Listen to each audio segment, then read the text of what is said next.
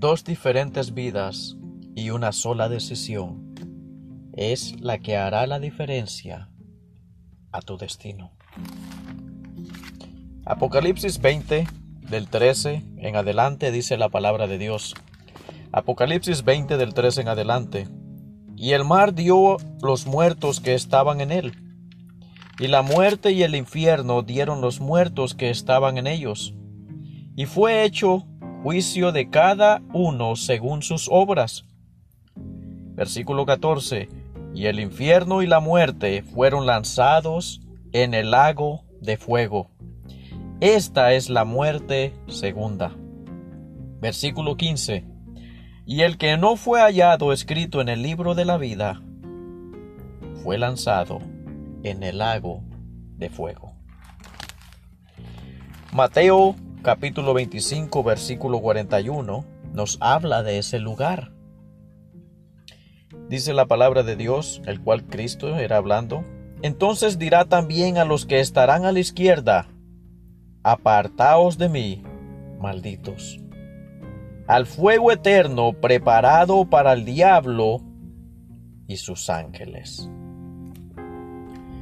Este fue un lugar que fue diseñado para el diablo y sus demonios.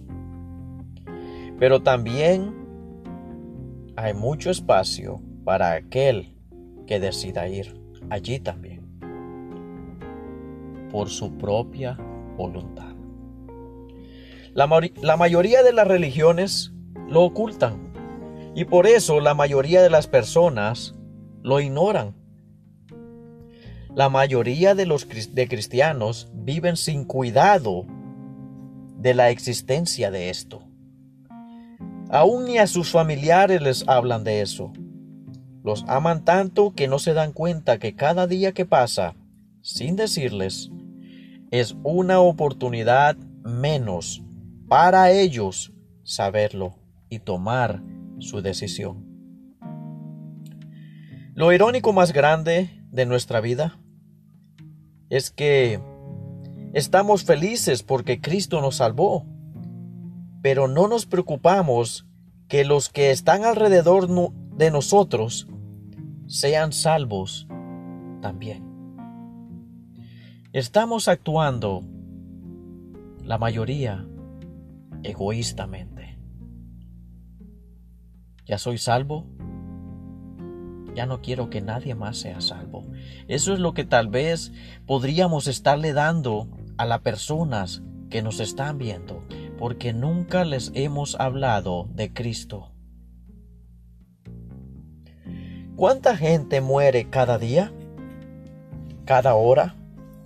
cada minuto o aún segundos en el mundo.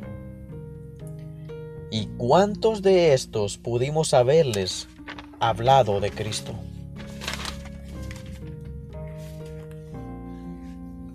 ¿Cuántos tuvimos al lado de nosotros hoy? ¿Cuántos tuvimos nosotros al lado ayer? Y han fallecido y nunca les hablamos de Cristo. Y también, ¿a cuántos has alejado, alejado de esa bendición por tu testimonio? No se es cristiano nada más los domingos. No se es cristiano nada más cuando el pastor está alrededor. No se es cristiano nada más cuando tus padres te están mirando. Se es cristiano 24/7. Y no necesita ser una carga si no se, se, es necesario ser una persona agradable porque Dios se lo merece. Porque nos salvó sin nosotros merecerlo. Nosotros, tal como tal siendo como cristianos, somos la luz más cercana que esa persona allá afuera sin Cristo puede reflejar a Cristo en nuestras vidas. Porque la gente allá afuera quiere ver ejemplos a seguir o admirar. ¿Cierto? te atacarán, te probarán y te llevarán al límite, pero es para ver si eres de verdad. Recuerda que ellos están en el dominio del príncipe de este mundo. ¿Y quién es el príncipe de este mundo? El diablo. La idea de la gente es nacer, vivir, gozar, disfrutar y morir. Y allí termina todo. Tú y yo sabemos que no es así. Y si no, si no vivimos una vida, una vida pía y justa, sin reprensión de nadie, ¿por qué entonces los demás querrán serlo? Si nosotros no le demostramos a ellos que existe un Dios con nuestras acciones, con nuestras palabras, ¿por qué ellos van a querer? ¿Eres tú como un imán para, para que las personas sean atraídas por cómo tú actúas y vengan a hacerte la pregunta, ¿eres tú cristiano? ¿Por qué eres diferente? ¿Eres ese tipo de cristiano?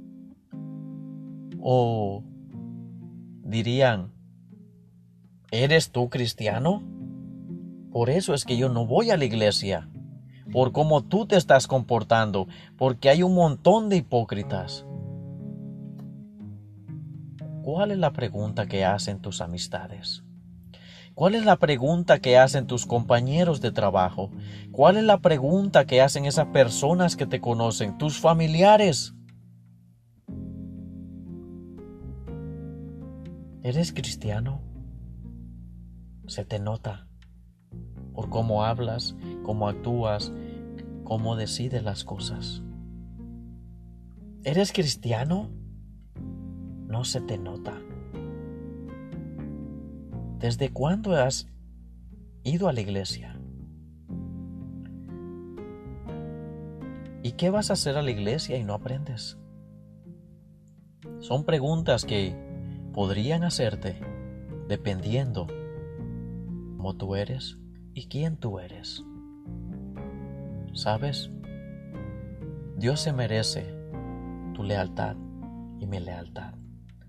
Dios se merece que tengamos limpio su nombre con nuestro testimonio, con nuestras palabras, con nuestra manera de actuar. Como las personas se acercarán a Dios si lo más cercano que pueden tener aquí en esta tierra es un ejemplo de un cristiano, de una persona pía y justa, y no la pueden encontrar. Que Dios te bendiga y que nos ayude a ser una luz en ese camino de esa persona está en oscuridad. Vamos a orar. Padre amado, gracias por un día más. Ayúdanos a ser mejores hijos tuyos cada día. En el nombre de Jesús. Amén.